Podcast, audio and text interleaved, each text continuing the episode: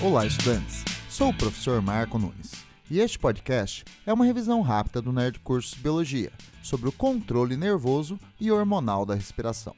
A atividade respiratória humana pode ser influenciada pelo sistema nervoso somático, pois os músculos respiratórios são estriados esqueléticos, portanto, com controle voluntário. Mas, geralmente, estão sob controle autônomo dos centros nervosos simpáticos e parasimpáticos, localizados no bulbo e na ponte. A intensificação dos movimentos respiratórios ocorre quando aumenta a acidez do sangue, devido ao aumento da concentração do gás dióxido de carbono.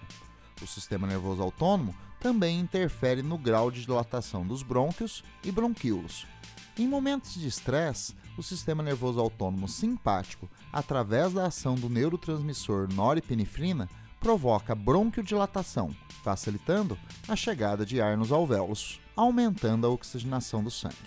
Durante o repouso, predomina a atividade do sistema nervoso parasimpático, que através do neurotransmissor acetilcolina provoca bronquioconstricção.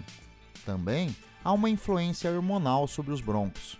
Em momentos de estresse, o sistema nervoso autônomo simpático estimula as glândulas suprarrenais a liberar o hormônio adrenalina, que age nos brônquios e bronquíolos, causando bronquiodilatação, facilitando a passagem do ar e aumentando a oxigenação do sangue. Bom, é isso aí. Continue firme nas revisões do Nerd Cursos Biologia e bom estudo!